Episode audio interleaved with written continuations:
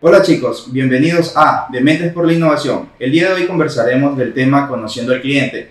Para esto nos acompañan dos invitadas especiales, María José Verduga, investigadora UX, y Nadia Bravo, jefe de servicio al cliente. Adicional nos acompaña Efraín Hidro, jefe de innovación del grupo Torres y Torres. ¿Qué tal chicos? Hola, ¿qué tal? Un gusto estar con ustedes. ¿Cómo están? Sí, chicas, mira, justamente como lo dijo Manuel, este, queremos conocer un poquito su perspectiva sobre lo que es conocer al cliente. ¿Y qué es conocer al cliente? Nosotros hemos escuchado, y no solamente a nivel interno, sino a nivel externo, de diferentes empresas, que nos dicen, sabes que yo conozco al cliente, pero ¿qué realmente es conocer a nuestro cliente para ustedes? Bueno, eh, Efraín, cuando uno escucha eso, ¿no? De, ah, sabes que yo sí sé eh, quién es el cliente, porque yo sé cuánto me compra, con qué frecuencia me compra, este, sé en qué momentos me compra, en qué tiendas. Generalmente es porque ya manejan información anterior y es un inicio, digamos. Sin embargo, eh, conocer al cliente va más allá de la data, la data dura, la data fría. Conocer al cliente es conocer qué lo motivó de un inicio a estar contigo y qué lo motiva a seguir contigo y en cuánto tiempo, si existe alguna, algún tema que no, no esté de acuerdo o que le genere insatisfacción, en cuánto tiempo está a punto de, de abandonarte y por qué. O sea, es un conocimiento permanente, no es esa, no es esa data estadística histórica proyectada, es estar al día. ¿Qué, qué lo motiva hoy? Eh, ¿Qué le parece difícil en la relación que maneja contigo? ¿Qué es lo que más le gusta? Y eso es algo que cambia, los gustos, las preferencias cambian. Entonces es un conocimiento constante, es una relación, como toda relación. Sí, yo me acuerdo bastante con Nadia y más que, que tener esa relación es la palabra que para mí es muy importante es empatizar, ¿no? Empatizar eh, ya más que eso es como ser amigo del cliente, tratar de conocerlo, tratar también de ver esas, como dice Nadia, esas motivaciones, esas cualidades eh, y claro, como sabemos, el cliente siempre va a ir cambiando sus gustos, siempre va a ir cambiando por las circunstancias, ¿no? Pero aquí eh, el punto, creo, y la clave es que muchas empresas, a veces cuando dicen, bueno, yo conozco a mi, cliente porque, como dice Nadia, eh, pues compra, compra de esta manera o me compra tantos productos, qué sé yo, pero más allá, eso va mucho más allá ya de, de poder tratar de entenderlo, saber qué es lo que él piensa, que por qué esto, por qué se siente mal, cuál es la necesidad. Cuando tú ya comienzas a descubrir la necesidad, es ahí donde ah, tienes el win del cliente, porque ya comienzas a entenderlo y ya comienzas a darle lo que realmente necesita y quiere, ¿no? Eso. Ya, y por ejemplo yo les pregunto algo, y no sé si les habrá pasado o lo habrán escuchado. Mucha gente a veces cuando trabaja mucho tiempo en, en una empresa, en un cargo, lo primero que te dicen es, yo conozco a mi cliente. ¿Para qué voy a ir donde el cliente si yo lo conozco? Yo he trabajado con él 10 años y yo sé lo que él piensa. ¿Ustedes cómo reaccionan ante ese tipo de comentarios? ¿O cuál es su, su, su, su modo operandi, su plan de acción en base a ese, escenario? obviamente lo que primero le pregunto es qué conoce, porque hay empresas que te dicen, bueno, sí, o tal vez, ya me tocó, antes trabajaba de freelance, ¿no?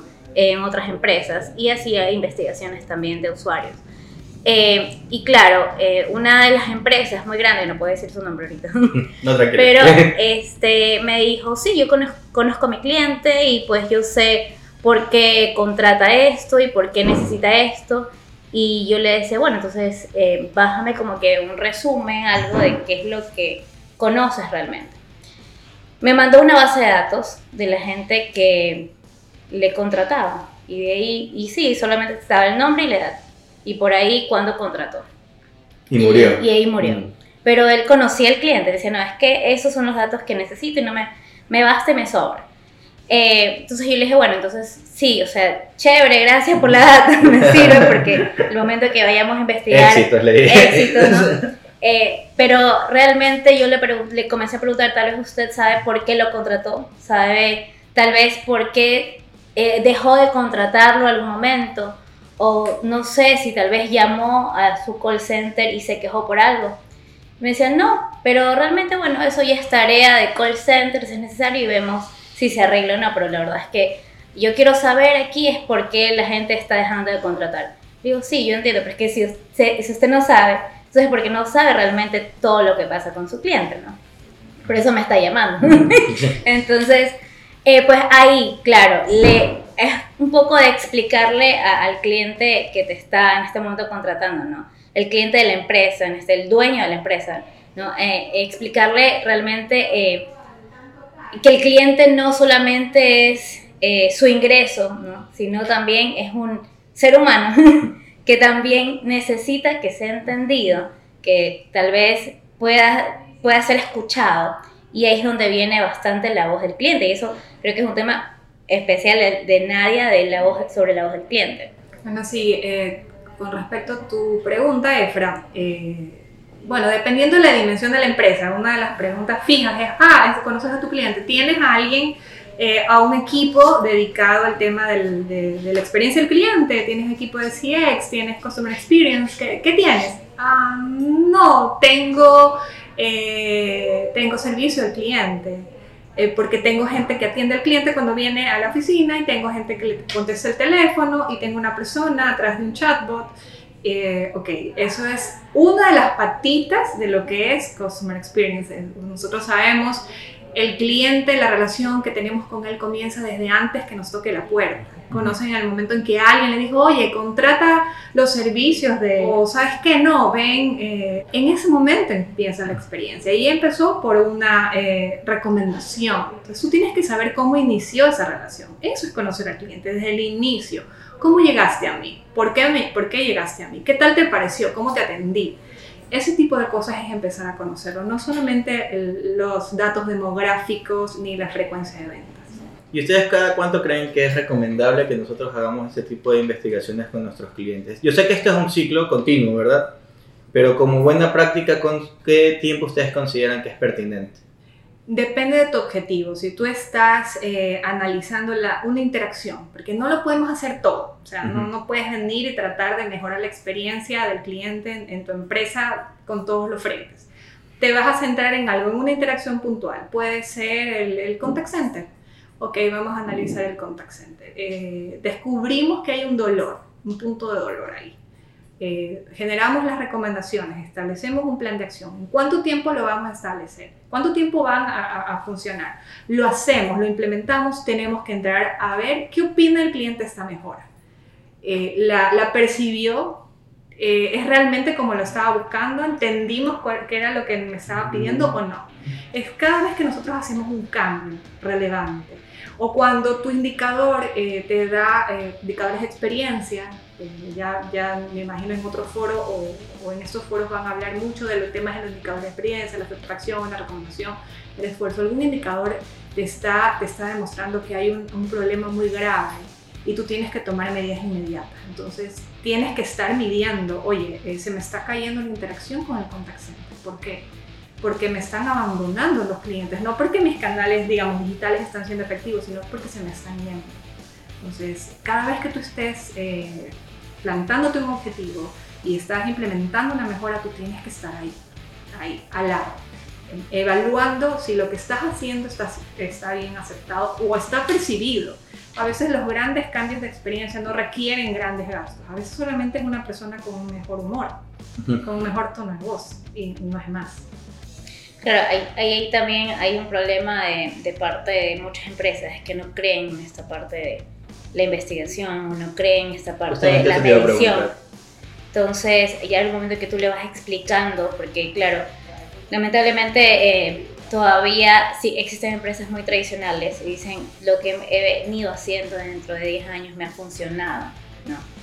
Pero eh, hay cuando hay un declive porque dicen, bueno, me ha funcionado, pero eh, tal vez quiero ser como la otra empresa porque ya quiero meter eh, transformación, porque ya veo que no sé qué. Entonces, eh, ahí es cuando dice, bueno, necesito saber por qué mis clientes, quiero sacar un nuevo producto, entonces quiero saber cómo mis clientes este, van a poder adoptarlo o no sé cómo se hace. Bueno, entonces, claro, o sea, ya ahí también cuando el cliente te dice, sí, pero eso no me va a funcionar porque tú me estás diciendo que es una investigación, pero lo que ya vine haciendo también eh, me ha funcionado. Entonces, eh, eso también influye bastante el poder manejar ese trabajo de, poder medir la experiencia o tal vez eh, tratar de, entender, ¿no? Porque más que, que poder trabajar en, la, en entender al cliente, es cambiar la mente de, de las personas, de, que, de cuál la- es la importancia de esto, ¿no? Ya, mira, por ejemplo, ahí yo tengo un comentario. Si nosotros vemos en mercados internacionales, no, no, no se lo ve como no se lo ve en Ecuador, que en Ecuador se lo ve quizás como una tendencia, como que sabes que está de moda, como que es un plus, cuando realmente es algo intrínseco, es algo que tienes que darle al cliente y saber medirlo y mejorar su experiencia. ¿Y Ustedes... sabes con qué, perdón, No, no, tranquila, dale. ¿Sabes con qué los confunde? Justamente eh, me tocó un cliente que me decía, no, es que eh, yo ya tengo un, un equipo que me hace investigaciones de mercado y Ujú. que con eso me basta y me sobra. Pero eh, ahí es cuando yo dif- difería con él, porque la investigación de mercado sí te da datos y es muy bueno, ¿no? Porque te comienza a decir, mira, eh, porque tal vez han subido o bajado las compras o eh, por donde la gente eh, eh, consume más, porque canal, y eso está bien porque es parte de la investigación, pero ya hacerlo un poco más puntual o profundizar con el cliente, eso no lo hace. Entonces ahí es cuando ya viene este otro trabajo que es muy importante de poder conocerlo, de poder investigar, de poder profundizar y entender, ¿no? Claro, creo que es un trabajo más humano, por darle un nombre. ¿o Sí, más o menos, exactamente. Claro, te puede estar diciendo el qué, pero el cómo no te está respondiendo. Entonces, eh, esa, esa, esa, ese conocimiento te lo da la proximidad con el cliente. A veces nos enredamos diciendo, oye, ¿qué será mejor? Mandar un mail, mandar dos mails, ¿qué será mejor? ¿Darle esta información o solo darle este pedacito? Y ahí cometemos el error de asumir y Asumir, decir, no. nos tomamos la atribución, no, el quiere así. No, claro, de ley. Es que así se ve muy bien. Ya, y, y- y según quién se ve bien. Según tú. Y ahí es cuando empieza, eh, digamos, los roces internos. Y, y lo lindo de las personas que banderamos el tema de la experiencia es que nosotros no tenemos un, un tema del ego. Nosotros decimos, yo no vengo a hablar eh, de lo que yo creo. Yo simplemente te vengo a transmitir lo que te dice el cliente y cómo lo quiere y cómo se lo imagina. Ya es un tema, decisión tuya, si lo escuchas o no. No lo escuchas, ya vas a saber por qué no están utilizando tu canal. Pero mi, mi función es esa, ¿no? Eh, es un, un trabajo titánico, como dice María José. Eh, siempre nos ha funcionado así. Si hay alguien dentro de la empresa que apueste por esto, eh, debería ser el, el CEO. Si el CEO Claro. está convencido, eso es un efecto cascada. Él te, él te va a ayudar, eh, como decíamos en, en- en otro ambiente donde tuvimos la oportunidad de interactuar, tienes que sacar un poco la vieja confiable y decir, Sí. el CEO cree en esto, entonces, ah, ok, el resto de la, de la organización se tiene que alinear de alguna forma. Entonces, si el CEO no está convencido, tú vas a estar nadando contra la corriente. Claro, a veces también eh, existen tal vez conocimientos errados. Alguna vez eh, me tocó a alguien tratar de hacer, bueno, eh, cuando fui consultora, que me decían, no, es que yo había escuchado en transformación y innovación Me que... encanta que haces hasta la voz de la, persona. mueca, así, así. y la mueca. que yo había escuchado que la verdad es que aquí esto es prueba y error. Entonces, eh, vamos a, a hacer una- un experimento a ver si, si funciona. Le digo, claro, sí, está bien el experimento, pero primero haz una investigación con el cliente y luego lanza tu experimento.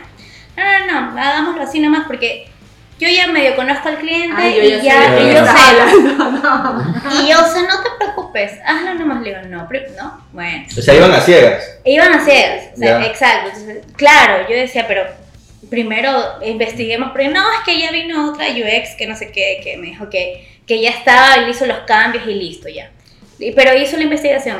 Creo, ahí hizo una encuesta, no sé qué, y pues... Eso es eh, como que le fuera a ofrecer un pastel a un diabético. Así Y- ajá. O la Entonces- norma internacional y, y de dónde ver, la Exacto. norma y, y, ah la norma es el- eh, la norma europea ya pues estamos en, en Latinoamérica Ecuador Guayaquil Sí, ajá, o sea, aquí comemos encebollados. Sí, Exacto. No, no, Entonces no paella. Ciertos, ciertos temas, ¿no? Que cuando tú tratas de, de ya poner sus pies sobre la tierra, no te quieren creer. Porque ya vino alguien o escucharon de algún este eh, de alguna capacitación, una charla que es así, pero la diferencia es que cuando una persona da una charla y va a contar su experiencia, no siempre va a ser lo mismo en todo. Entonces, cuando tú le tienes que decir al cliente, le dices cliente, ¿sabes qué? Lo que pasa es que acá, es verdad, eh, la, la teoría te dice eso, pero cuando ya vas donde las papas queman, te hace, a veces pasa todo lo contrario, ¿no? Entonces, el trabajo de campo. Exactamente. Entonces, tú tienes que ir, por eso dice, se dice conocer al cliente porque tú vas a hablar con él, a tener un touch, una, un contacto, ¿no? Entonces, eh, cuando ya no tienes ese contacto y piensas o asumes, como lo venimos hablando, ahí es cuando hay, bien caes, caes en el error y comienzas y gastas dinero. Porque el- la idea es no, o sea, la idea de conocer al cliente es no gastar dinero, pero una de las herramientas más fáciles y que no gastas dinero es la entrevista. ¿Cuáles son estas claves para realizar una esta investigación este, que nos dé buenos resultados? Una de las claves, primero como decía este, Nadia, plantearte un objetivo, ¿no? Tienes que comenzar a plantear qué es lo que quieres, a dónde quieres llegar, qué es lo que necesitas. Porque si vas como, ya hablaba, si vas a ciegas, decir, no, vamos a hacer ese experimento porque yo conozco, tengo ciertos datos y no pasa nada, vas a gastar dinero Y tiempo. y tiempo. La tecnología nunca puede estar primero que la experiencia. O sea, eh, hay, hay muchas soluciones, muchas herramientas hoy por hoy que, que te solventan la vida. De una aplicación móvil no es para todos los negocios ni para todos los clientes. Una aplicación móvil no es la solución. Entonces, si tú realmente quieres tener un efecto positivo, eh, cual, cual fuere que, que fuese tu objetivo, pero todos son válidos. Mi objetivo es incrementar ventas, es un objetivo válido. Mi, mi, mi objetivo es fidelizar a mis clientes, que se queden conmigo, que, que les duela irse, que se sientan tan comprometidos que, que, que realmente se queden porque se sienten a gusto. Ese es otro objetivo eh, muy loable y en realidad como que es el más rentable porque involucra el largo plazo. En el corto plazo nosotros podemos hacer una campaña, meterle billete y hacer un pico de ventas, pero eso te va a garantizar una lealtad, no necesariamente. Entonces la tecnología y todas estas herramientas que ayudan muchísimo, eh, es bueno en tanto en cuanto el cliente te, te haya dicho que se siente cómodo. Es que también entra, yo creo, un, el tema cultural. O sea, por ejemplo, las multinacionales.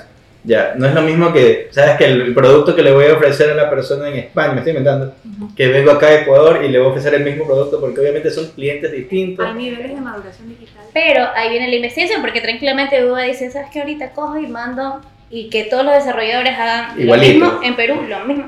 Pero es que, claro, no puedes hacer eso, porque Exacto. Claro. los- la cultura es diferente. O sea, va a haber ciertos componentes que, ven- que tienes que sacar, o los flujos van, los pasos van a diferir, va a haber pocos pasos, pasos va a haber más pasos, porque, por ejemplo, la misma tecnología que usa tal vez España no la utiliza todavía Perú. ¿Me Ujú. explico? Hasta las regulaciones políticas. Hasta las regulaciones O sea, también, son, son diferentes, entonces hay, hay leyes diferentes entre países. Claro, es como cuando ya sabes que tengo que tropicalizar esa solución. Me la traes, no. O sea, es que sí, o sea, ellos tienen tropicalizado ciertas cosas, pero cuando ya vayan, van a un país, cambian, sí, van cambiando. Oye, y no nos vayamos muy lejos. O sea, yo aquí, eh, en otra institución eh, cuya matriz era en, en la capital, el producto de comunicación estaba tan arraigado eh, eh, con, con gente de la capital y en, y en la entonación de la capital, y era para una campaña de vacaciones costa. Entonces, eh, el producto muy bien, pero cuando empezabas a hablar, eh, vámonos a la playa en, en idioma de, de la región de la sierra, como que ¿Qué? Choc- ya- ya te chocaba. a ver, entonces, eh, son cositas así, mira. Y son detalles, ¿no? Son detalles. O que quizás uno dice no son importantes, Sí, pero a la larga sí Son tienen detalles importan. de, de- de comunicación, realmente es El hablar un, un- un acento, con el acento más neutro en el tema de comu- comunicaciones es algo tan importante, como dice este, Majo. Eh, oye, eh, yo estoy en muchos países y, y, eh, y la comunicación está buscando que no exista este, este acento Ujú. para que sí lo podamos reutilizar de alguna u otra forma, pero tienes que tener el oído y tienes que tener la visión de que, oye, estamos tocando sensibilidades aquí que nos van a jugar en contra. Entonces, son cosas que no nos vayamos entre países. Dentro de nuestro mismo país hay estas, estas tonalidades distintas que tienen que ser consideradas. Tonalidades, eh, comunicación y comportamientos también. Ujú. El comportamiento, eso es otra cosa que influye bastante. La, la comunicación es importante, el cómo hablas también. Pero el comportamiento es otro, creo que, de los pilares al momento de, de ver la experiencia. Porque, por ejemplo, ha pasado, ¿no? Que un flujo tiene cierto comportamiento hasta de interacción pero no lo entienden aquí porque tal vez en, me invento en tal país no son tan digitalizados o tal vez no utilizan, no han utilizado, no sé, me invento un chatbot, no, Ujú. no utilizan nunca en su, en su vida un chatbot, entonces, claro, no le vas a traer algo que todavía no lo saben adoptar. Entonces tienes como comenzar a, a guiarlos, a enseñarles por lo menos para digitalizar a alguien tienes que enseñarle. Educar. Ahí lo Educar. vemos el nivel de madurez digital. Exactamente. Y educarlos en la, Ujú. la función de aquellos que apostamos por, por la transformación digital Así es. es que hay una labor previa que es la educación y es de ir de Exacto. menos a más. Es, eso, eso era algo que yo repetía mucho en otra experiencia que tuve. Eh, vamos de menos a más. No le pidas a- a- al, al canal que haga algo por el cliente si todavía no se conocen. es. Preséntaselo. Oye, canal te presenta al cliente, cliente te presenta al canal. eh, ah, ok, te conozco. Y ahí es donde los productos a veces fracasan. o sea, a veces no sé ni gatear y ya quiero correr. Pero es que es, entonces, lo que, es, ese es el que- problema. es lo que decía Majo, este, no, el, el agente de, de- y no, no es achaque, pero la gente que maneja la tecnología, la gente de IT, son muy conocedores y, y- y lo arman perfectamente para ellos, Ujú. pero eh, cuando va el cliente se estrella con, desde la nomenclatura, la forma de comunicarse, eh, que hace que, ha- que ese canal fracase. ¿Cuál es el fracaso de un canal? Pues que no sea usado, porque no se entiende. Y en ocasiones, como dice Majo, un ejemplo clásico es si tú interactúas con un chatbot y a la primera vez no pudiste comunicarte, tú no vuelves a ese canal. Tú retornas al convencional, Así llamas es. al contact center o visitas la agencia. Y ese es el gran fracaso de la transformación digital. El, el tratar de apostar eh, por algo que no ha sido probado primero. Por la tecnología. Testéalo, no te lances, eh, testéalo, anda ajustando porque el cliente es impredecible. Es que ese es el problema de las empresas que creen que la transformación digital es tecnología. Sí, totalmente Entonces, no es tecnología, es una herramienta, como lo decía Nadie, Ujú. una herramienta que es muy buena, que puede trascender, es verdad, pero no es lo que realmente siempre es lo que, es lo que el cliente necesita. A veces el cliente simplemente, como decía Nadia, solo usted que le hablen bonito y se acabó. Entonces, es simple, o sea, tampoco, no, es, o sea, no, es, no es una ciencia realmente. Somos, no somos robots, somos humanos. Entonces, como humanos tenemos que entendernos. Y como tú dices, todo parte del conocimiento del cliente, ¿no? Para poder saber qué es lo que se ajusta a sus necesidades y qué es lo que les voy a ofrecer. Conocimiento profundo. Ujú. Eh, bueno, este, para ir concluyendo, eh, es verdad que estamos en una situación por el tema pandemia a nivel mundial y ha afectado a todos los mercados. Ustedes en su experiencia, ¿cómo han podido trabajar la lealtad de sus clientes? Bueno, acá eh, un factor diferenciador es el tema del servicio al cliente. Ahora sí, como producto, como producto final, pero para atrás, digamos, eh, por ejemplo, yo estoy en la industria ahora de, de los combustibles, entonces ahorita este es un tema álgido. Claro, Eh, está ahorita en boca de todo el En mundo. boca de todo el mundo salen las bromas, los memes, que mira, te va a llevar a un lugar caro, que te lleva a la Ese sí lo vi. Sí, entonces eh, eh, estamos contra algo, eh, estamos luchando contra algo que no está en nuestro control. Eh, No, po- no podemos controlar los precios de, de los combustibles. Y esta, esta situación, eh, digamos, política que está sucediendo entre Ucrania, eh, lo ha demostrado. Hay cosas que no podemos controlar. Lo que podemos hacer es seguir manteniendo el servicio. ¿Por qué me vas a escoger a mí? Eh, si puedes decir que mi producto o, o mis estaciones no están dentro de, tu campo de acción o porque este, te, parecen, te parezco más caro que el resto, me vas a escoger porque sabes que cuando yo te voy a atender, tu servicio va a ser impecable. Eh, la persona que te va a atender en la estación de servicio se va a preocupar porque tu parabrisas esté limpio, se va a preocupar que si quieres algo de la tienda, quieres agua, los temas que normalmente se han analizado que el, conductor naturalmente está necesitando. Vas a hacer en una sola interacción. Ah, quieres, eh, necesitas hacer otro tipo de interacción, necesitas un servicio financiero, te puedes ir a mi tienda que está más allá. Y si te vas a mi tienda y tienes hambre, tienes comida recién preparada, no solo empacada, Es un tema de personalización del es un servicio. tema de servicio, o sea, tú me vas a escoger por esto. Y, y en eso sí puedo controlar, puedo controlar la calidez del personal, puedo controlar eh, las instalaciones, la presentación, la limpieza, puedo controlar eso. Entonces, te- tienes que, no, no tienes que, digamos, apabullarte por las cosas que no puedes controlar, sino con- concentrarte en lo que ya conocemos que es tu atributo más valorado, que es el tema del servicio, en el caso que estoy ahora en el tema de combustibles, de estaciones sea, de servicios. Sí, o sea, realmente eh, concuerdo con Nadia. Realmente el servicio ha sido ya eh, una, una enfocándose bastante en la en el producto final, ¿no? ¿Qué pasa? Que, bueno, yo he trabajado más en- en- en empresas financieras, pero ¿qué pasa? Para, la- para la- las empresas grandes como los bancos, ha sido una oportunidad eh, creo que para ellos de poder digitalizarse mucho más, o sea, porque ya en pandemia lo que la gente hacía es buscar canales digitales y se autoeducaban para poder manejarlos. O sea, no, a veces no fue hasta necesario que uno le enseñe, sino que ya la gente, las personas por necesidad se auto, autoeducaban para poder hacer transacciones, para poder sacar dinero de alguna forma, porque no podían salir. Entonces, eh, para ellos creo que ahí sí fue la tecnología una herramienta, creo que principal para poder digitalizarse. ¿no? Entonces, eh, ahora, actualmente, las personas ya, bueno, todavía no salimos de la pandemia, pero se puede decir que estamos casi que post, por lo que ya han bajado los casos.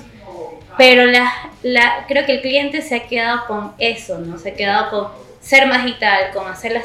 Ya, ya le vi el gusto dijo, ¿para qué voy a ir a acercarme a una agencia si ya lo puedo hacer por medio eh, de una aplicación o por medio de, de, desktop o la web? No. Entonces, creo que actualmente, más que, que ha podido manejar a, la tecnología como una herramienta, sino es también el, el, servicio final que le da. O sea, quiere decir que si tú vas a hacer una transacción, que todo ese flujo sea impecable y que pueda hacerlo sin problemas para tener un servicio impecable a sí mismo. O si tú llamas o, vas a quejarte por call center, qué sé yo, así mismo que tenga una experiencia eh, perfecta, que pueda resolver su caso sin estar esperando mucho tiempo o sin estar eh, viendo algún otro canal para poder resolver sus, su queja, ¿no? Entonces pienso que en, ahí en la parte financiera eh, uno de los dos pilares era el servicio y la tecnología en la pandemia, que fueron que creo que en esa parte maduró bastante. Sí.